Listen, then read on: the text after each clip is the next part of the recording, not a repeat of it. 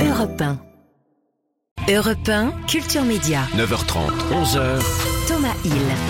Bonjour à tous et bienvenue dans Culture Média. Bonjour Anissa Dadi, Jean-Luc Lemoyne et Julien Pichenet. Bonjour Thomas. Eh, c'est beau, hein. Coordination. c'est magnifique. Vous On savez que vous- répète depuis le début de vous savez l'année. que vous hein. bossez gratos aujourd'hui, hein Pourquoi? Ah, 29 février Ah bien sûr, c'est Ah un oui. supplément là, c'est en plus dans moi, l'année je là. tous les Ah. jours gratos. Eh, Ah oui, bah, vous Moi, c'est c'est du particulier bien sûr. Eh ben salut, à bientôt. À demain. merci, merci Jean-Luc. Fin plateau. Et on parlera de quoi dans le journal des médias ce matin Oh, c'est riche hein, ce matin. On va parler notamment de cette tentative de vol chez, chez Jean-Luc Reichmann euh, Ah oui, la nuit ça. dernière. Une personnalité Eh oui. de la télévision de, de plus, plus. qui a été visée. On va en parler tout à l'heure. Et puis alors, il y en a qui ne chôment pas en ce moment. Ce sont les personnalités euh, politiques hein, qui tentent les unes après les autres de battre le record de temps de présence au Salon de l'Agriculture. Le défilé continue encore aujourd'hui. Alors on va débriefer toute la, la résonance médiatique de cet événement avec deux spécialistes. Jean-Christophe Gallien, politologue et communicant. Bonjour. Bonjour. Bienvenue. Et Franck Tapiro, conseiller en communication. Bonjour. Franck. Et puis vous avez peut-être vu euh, dans la rue des affiches avec écrit en gros la peste euh, dessus. Alors rassurez-vous, il ne s'agit que d'une fiction euh, pour France 2 qui imagine le retour de la peste en 2030. Nous serons tout à l'heure avec deux comédiens, Sophia Essaidi et Hugo Becker pour en parler. N'hésitez pas à réagir avec le hashtag Europe 1. On est ensemble jusqu'à 11h. 9h30, 11h. Europe 1, Culture Média. Thomas Hill. Et on démarre bien sûr cette émission avec la session de rattrapage de Jean-Luc Lemoine. Et alors ce matin, Jean-Luc, nous recevons donc Franck Tapiro, Jean-Christophe Gallien qui viennent nous parler de la communication au Salon de l'Agriculture. Oui, the place to be. Si t'es politique et t'as pas mangé 3 kilos de charcuterie et fait 200 selfies avant 17h, c'est que t'as raté ta vie. Jordan Bardella, tout sourire, est de retour pour une deuxième journée au Salon de l'Agriculture. Oui, pour les politiques, le salon, c'est comme Disneyland. Tu le fais sur deux jours maintenant. hein. Euh, Honnêtement, ça commence à ressembler à des squatteurs. T'as limite l'impression que c'est les agriculteurs qui viennent au salon de la politique. Donc chacun prépare ses punchlines. Le président de la République est en train de convertir l'hexagone en octogone et que partout où il passe, euh, l'ordre public trépasse.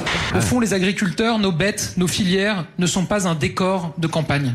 Alors, pourquoi autant de politique au salon? Je soumets une hypothèse. Après, je laisserai parler les spécialistes Ouais. tout à l'heure avec vous. Peut-être parce qu'il y a des journalistes. Peut-être. S'il y avait pas autant de caméras, serait-il aussi assidu? Voilà, fin du débat. Ah bah Merci, voilà, à demain. réglé. Merci messieurs, en fait on n'avait pas besoin de vous. Mais bon, nous, on adore le salon. Et ça a débarré très fort cette année. Le slogan qu'on a beaucoup entendu le premier jour, c'est celui-là.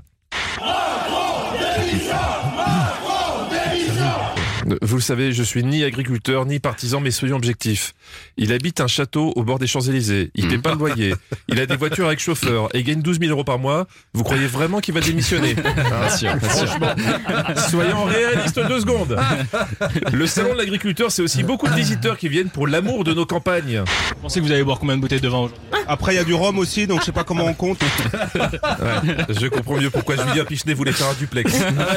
Alors Spécial, évidemment, évidemment, ce genre de questions, faut les poser à 9h du matin, parce qu'à midi, quand tu demandes, t'as plus que ce genre de réponse. Pêcher dans les ruisseaux, chasser dans les ruisseaux. Je dis pas qu'il est bourré.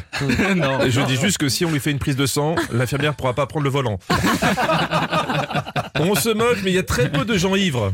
Il y a à boire, tout va bien. Le code de votre euh, carte, c'est quoi? Ah, ça, je vais pas vous le dire. hein. Les deux premiers chiffres 12. Et les deux derniers? 43. Voilà. C'était l'arnaque à la carte bleue la plus rapide du monde. Encore deux verres, il donnait la- sa maison contre un verre de rouge. Mais il n'y a pas que des hommes qui boivent. Y'a ma gonzesse, je sais pas où elle est, là, en train de se bourrer la gueule comme d'habitude, cette poche. Voilà. Voilà un couple équilibré, 4 grammes chacun. Mais l'amour triomphe toujours et comme on dit dans les contes de fées, ils se marièrent, vécurent heureux et eurent beaucoup d'enfants en difficulté scolaire. Les visiteurs comme les journalistes goûtent beaucoup de produits de terroirs différents. Là, Noam, un journaliste du site euh, weo.fr, vient de goûter des fromages de chèvre assez goûtus. Si on a prévu d'embrasser quelqu'un après, c'est mort. Voilà, ça- C'est qu'on a le bon goût de la chèvre.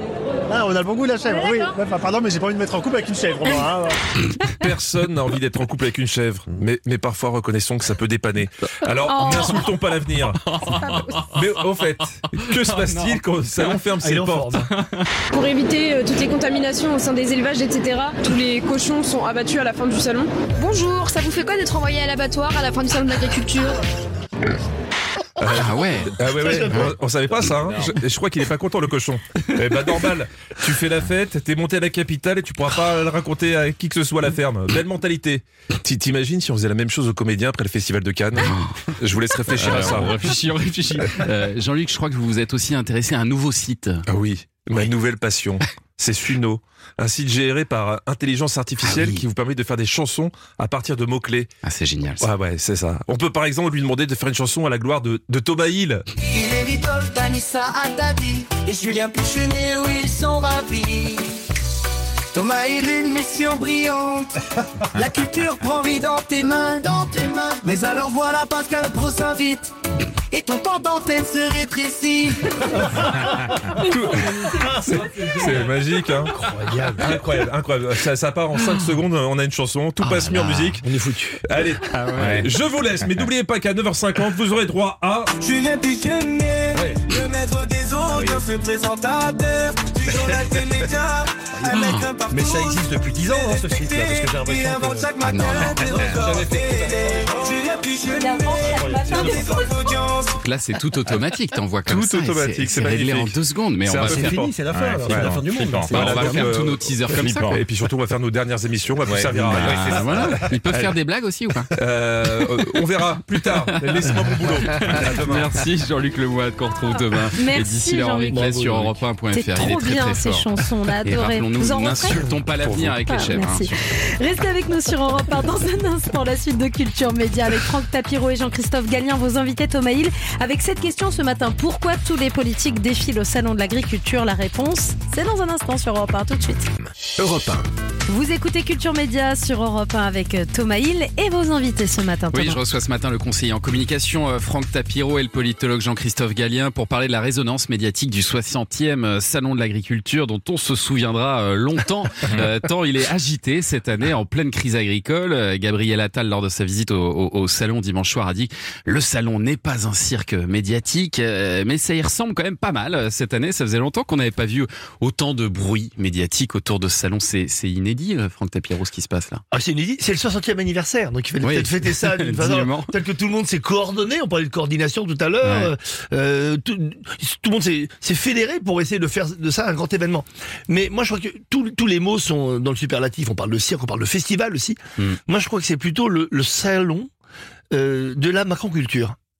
Et je pense qu'il a complètement, c'est Macron vraiment qui a switché complètement le vrai. nom, le salon de l'agriculture, pour revenir sur la culture Macron. Et je pense que il s'est réinitialisé pendant ce premier jour. Je sais qu'il y a beaucoup de gens qui doivent m'écouter qui disent mais c'est pas du tout ça, c'est lui qui a tout fait péter. Je crois que c'est exactement l'inverse. On va en parler d'Emmanuel Macron, parler effecti- effectivement, de cette ouverture euh, chaotique. Mais il faut dire d'abord, euh, Jean-Christophe Gallien, qu'on est dans un contexte un peu particulier euh, cette année, euh, contexte politique particulier, parce qu'on est en pleine période de campagne électorale pour les européennes, et les enjeux agricoles, ils sont très liés aussi euh, à l'Europe. Donc tout ça rajoute une couche de tension, forcément. Ouais, je crois qu'il y a la crise qui s'est invitée depuis un moment, d'ailleurs la crise agricole qui s'est invitée depuis un moment d'ailleurs et qui crée finalement l'agenda. Ouais. Il y a l'élection du mois de juin 2024 qui arrive, hein, c'est l'élection européenne, qui est un peu la merde des élections pour les agriculteurs. C'est le financement de l'agriculture de tous les pays européens, en particulier de la France part depuis Bruxelles de ma- de manière très importante, donc il y a la PAC, mais en même temps, je crois qu'il y a autre chose en fait. En réalité, moi je suis pas tout à fait d'accord avec Franck, c'est-à-dire que euh, de quoi il s'agit en fait aujourd'hui sur l'agriculture, c'est vraiment le,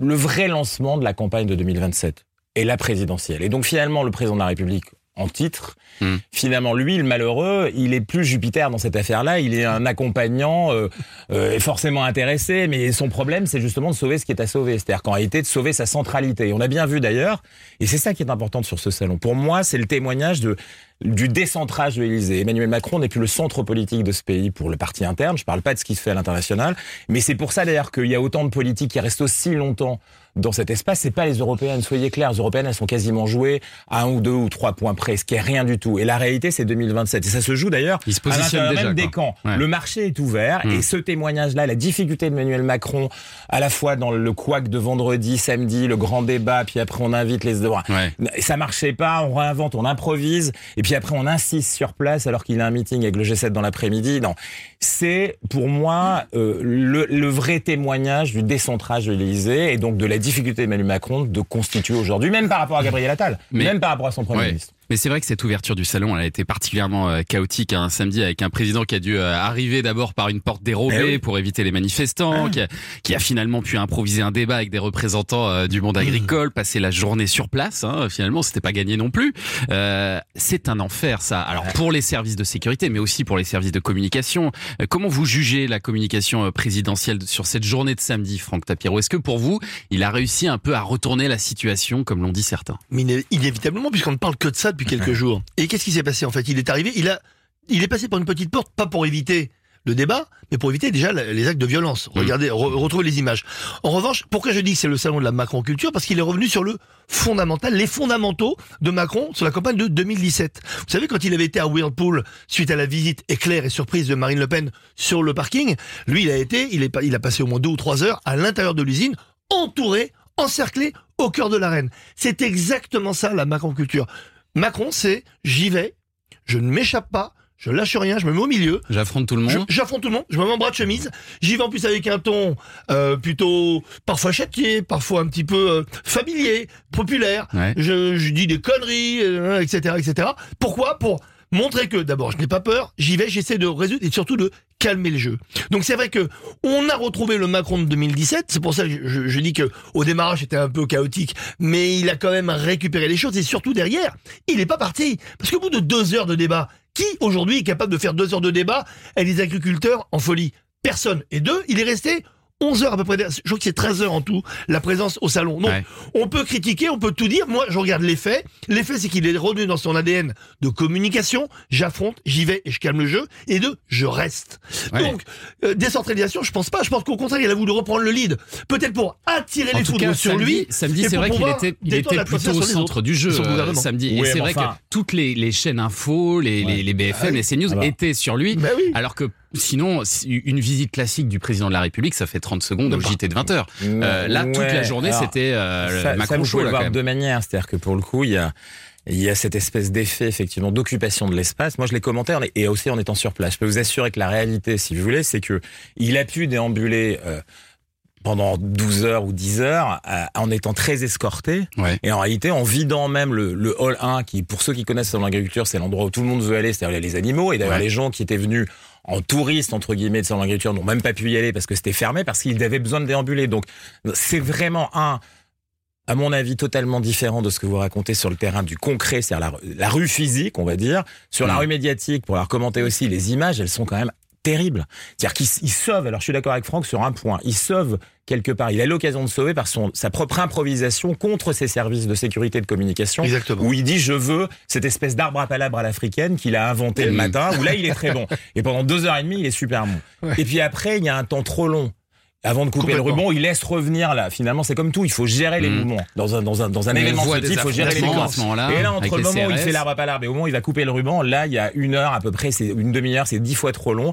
Et là, les gens reviennent, ça crie Macron démission. Et après, il doit, il veut déambuler parce qu'il veut pas lâcher. Et là, Et c'est voilà. Emmanuel Macron, il veut pas Oui. lâcher. Il veut pas dire on m'a foutu dehors parce qu'évidemment, c'était ça, les gars. Bah il leur oui. lui disait en direct, on va te foutre dehors, on va te sortir parce qu'on veut plus que tu sois là. C'est chez nous ici. Et n'oublions pas que le salon de l'agriculture, c'est le salon de l'agriculture. Et et il y a quelque chose d'assez- il fait ça. il y a quelque chose d'assez frappant dont a parlé euh, Franck Tapiro, euh, euh, c'est euh, dans les échanges samedi entre Emmanuel Macron et les agriculteurs, c'est sa façon de parler. Il y avait un langage qui était beaucoup plus direct, plus familier que d'habitude. On va écouter quelques extraits. Faut arrêter les conneries maintenant de me faire dire des choses derrière les portes parce que quelqu'un a dit Cécile nous a dit ça en me mettant des guillemets. Il n'y a pas la peine de faire une loi d'orientation. Il n'y a pas la peine de s'emmerder. On ferme tout de suite le magasin. En bas, il y a eu des violences, c'est le bordel, il y a des trucs qui ont été détruits. Bon, donc là, on est là pour se causer, justement. Je suis pas en train de dire que vous faites de la gratte, c'est la France qui bosse. C'est calculé pour ça, pour vous, euh, tout ça, Franck Tapiro. Non, non, mais non, les ça, français volontaires. Chasser le naturel, il revient Ouais. au galop. Et chasser le Macron, il revient au galop aussi. ça. Mais ça, le Macron de 2017, il est exactement le même. Il a la même attitude, il a même retrouvé la voix C'est le Macron de c'est notre projet. C'est euh, c'est- projet. ouais. Il, a, il a calmé Ouais. sa voix. Là, on a retrouvé même une forme de. Pourquoi une forme un peu aiguë? Parce que quelque part, il veut convaincre. C'est son truc. Il veut séduire, il veut Mm. convaincre, il veut montrer qu'il s'échappe pas. Il y a- C'est pas agressif. Non, non, c'est c'est c'est de la provoque un peu. Pourquoi? Parce que il ne s'attendait pas à ce que le président reste comme ça au cœur. Et donc, qu'est-ce qu'il a? Il a aussi un autre. Alors, c'est une qualité ou un défaut. Il a une gourmandise. Et cette gourmandise-là, ce qui le fait passer un peu trop de temps, il est très tactile, il y va, il, il, il attrape par les épaules, il les regarde, il leur parle un langage qui, qui est plus proche du langage qu'on dit au quotidien. Pourquoi Mm. Parce qu'il sort, il sort de son bureau, il a plus la, ch- la, la, la- la veste, il a, il est en bras de chemise, il est avec eux. Et quelque part, quand on l'écoute, il suffit de moduler un petit peu la voix. C'est impossible de penser que c'est le président de la République. Alors, ah, on va me dire, oh là là, est-ce qu'il a encore une fois désacralisé l'image d'un président ou au contraire, il l'est popularisé? Moi, je pense qu'il a plutôt réussi le, à, à- à recréer un peu de lien là où il n'y en avait plus du tout. Il nous Voilà. reste 30 secondes juste pour parler aussi des- des- du défilé de tous les autres, hein, parce qu'ils y sont tous allés. Jordan Bardella, Gabriel Attal, Eric Ciotti, Marine Le Pen, Fabien Roussel. euh, voilà, et aujourd'hui il y a Eric Zemmour qui va y aller aussi. Euh, pourquoi est-ce qu'ils y vont tous? Qu'est-ce que ça leur apporte vraiment? Euh, Et, et qu'est-ce qu'ils veulent montrer à comme ça, les tâter le cul des vaches? Et c'est quoi? C'est la simplicité, la proximité? Non, je Jean-Christophe pense qu'ils Gallien veulent, ils avec une, une France qui est pas exactement celle qui est euh, qu'on traduit permanence dans les médias. Pas seulement la France agricole, pas seulement la France rurale. Quand, au sein de l'agriculture, quand ils y vont, ils voient des gens qui sont dans d'autres secteurs que l'agriculture pure, les transformateurs, les industriels. Il y a des gens qui sont. Donc c'est c'est un c'est un énorme business l'agriculture et tout ce qui vient après l'agriculture. Et en réalité, au sein de l'agriculture, il y a à la fois ce qui se voit. Donc ce que vous dites, et ils ont besoin de se montrer, des caméras. Parce qu'en fait, leurs leurs leurs visites sont... On a dit que le président de la République, je l'ai dit, je l'ai critiqué en disant qu'il était très protégé. Mais eux, ils sont pas protégés, mais ils sont accompagnés. C'est une horde de journalistes qui suivent. Et en fait, ils voient très peu les gens. C'est difficile, c'est même gênant. Et de l'autre côté, il y a aussi une coulisse du salon de l'agriculture qu'il faut raconter, qui est une coulisse où là, beaucoup de choses se s'organisent. Avec les ministres, avec les organisateurs de, de l'événement, avec euh, les gens des syndicats, des filières. Beaucoup de lobbying, Et ouais. beaucoup, énormément de lobbying. C'est un moment, parce qu'il y a besoin de ces moments-là où on concentre toute cette activité. Évidemment, la concentration aujourd'hui cette année, c'est extraordinaire. Ce que vous avez dit en, ouvrant cette émission, c'est deux jours. Rester deux jours. Avant, on restait une matinée, on restait Ouais. une après-midi. Ouais. Là, c'est plus une gourmandise. C'est-à-dire que je ne sais pas ce qu'ils cherchent, parce que pour le coup, là, je ne crois pas non plus que ce soit très productif. C'est-à-dire faire 12 heures pour le président de la République, je suis pas sûr que ce soit très Oui, bon. Mais deux jours pour eux, alors là, c'est grotesque. Allez, restez avec nous pour commenter euh, l'actu des médias dans un instant. Oui, avec le journal des médias de Julien Pichenet au programme ce matin, cette tentative de cambriolage chez Jean-Luc Reichmann ou encore les abonnés de Prime Video qui vont devoir payer pour ne pas avoir de pub. À tout de suite sur Europe 1. Europe Vous écoutez Culture Média sur Europe 1 avec euh, Thomas Hill et vos invités Thomas, Franck Tapiro et Jean-Christophe euh, Gallien. Et à 9h51, c'est l'heure du journal des médias de Julien Pichenet. Et on commence bien sûr avec les chiffres marquants de la journée euh, d'hier, les audiences. Qu'est-ce que ça donne? Alors, en ce qui concerne les primes, c'est La vie rêvée des autres, le téléfilm de France 2, avec Arthur Dupont qui est arrivé en tête avec 3 400 000 téléspectateurs et 18,4% du public. Du côté des matinales, l'écart entre Bonjour la matinale TF1 et Télématin sur France 2 n'a jamais été aussi grand qu'hier. 214 000 pour TF1, 759 000 pour France 2, ce qui fait 545 000 téléspectateurs d'écart entre les matinales des deux premières chaînes. Et puis la quatrième édition de nos grandes décisions d'Hugo Clément a fait un bien meilleur score que la troisième hier en deuxième partie de soirée sur France 2. On était en dessous des 350 000 la semaine dernière. Hier soir, on était à 594 000. Europe 1, le journal des médias. Et puis pour commencer l'info de la nuit, l'animateur Jean-Luc Reichmann a été victime d'une tentative de vol. Vers 2h20 cette nuit, plusieurs malfaiteurs ont tenté de s'introduire dans le domicile du présentateur des 12 coups de midi à Neuilly-sur-Seine près de Paris. Ils ont d'abord escaladé la grille de la propriété avant de tenter de forcer la porte et la fenêtre au pied de biche. C'est le fils de Jean-Luc Reichmann qui aurait fait fuir les cambrioleurs. Son père lui était en train de dormir.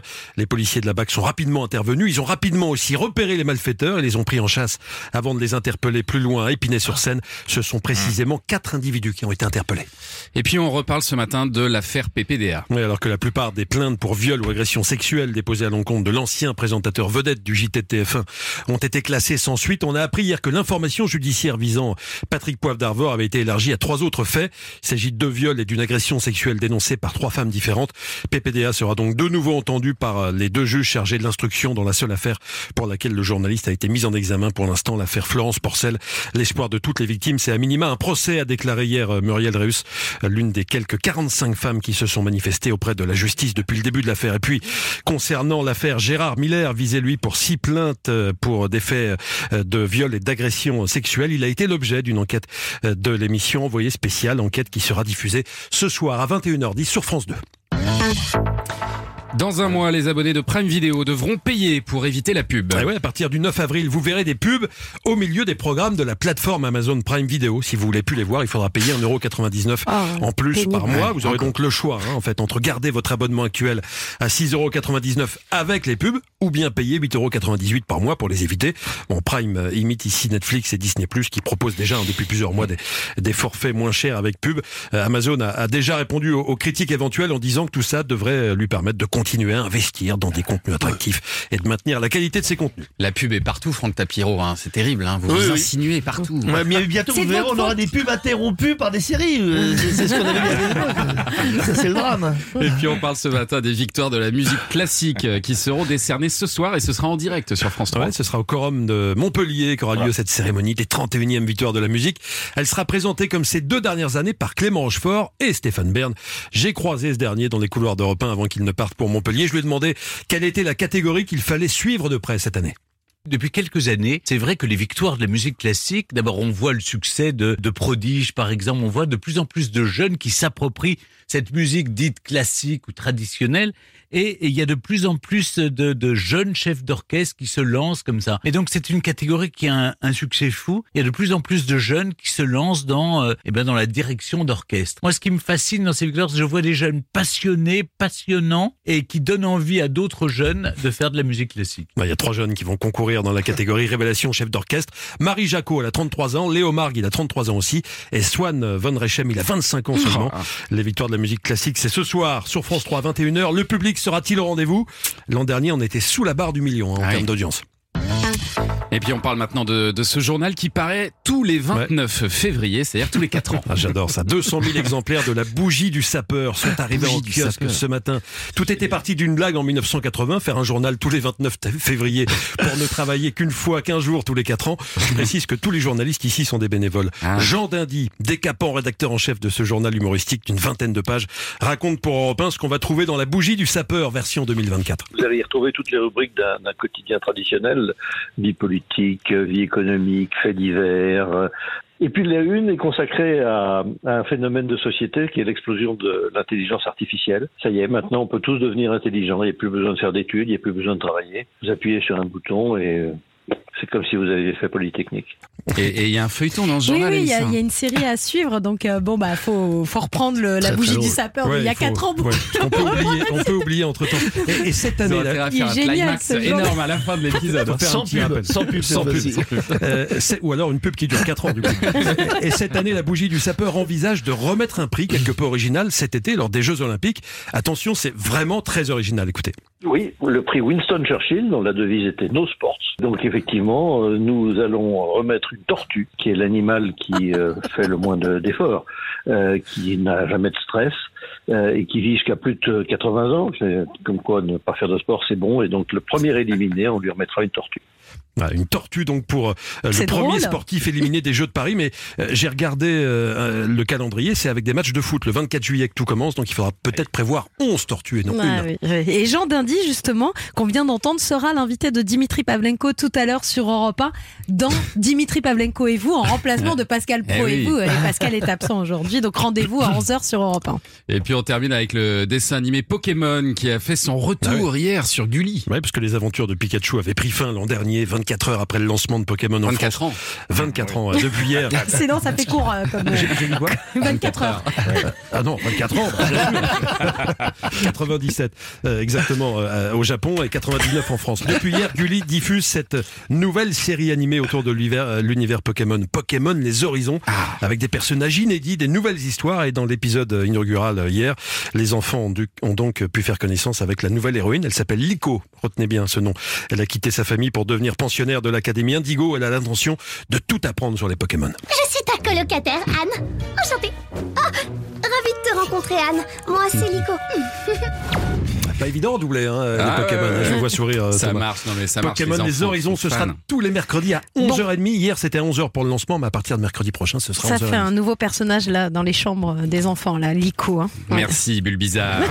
Merci également à Franck Tapiro et Jean-Christophe Galliard d'avoir été avec nous ce matin. Et Culture Média continue après les infos de 10h, Thomas. Dans un instant, on sera avec Hugo Becker et Sophia Essaidi. Ils nous présentent la nouvelle série événement de France 2. Ça s'appelle La Peste. Et puis notez que cet après-midi sur Europe 1, Sophie Davant reçoit une très célèbre danseuse. Marie-Claude Pietragada sera là cet après-midi pour jouer avec vous sur Europe 1 et pour surtout vous présenter son nouveau seul en scène, La femme qui danse. Sophie et les copains, c'est tous les jours de 16h à 18h sur Europe 1.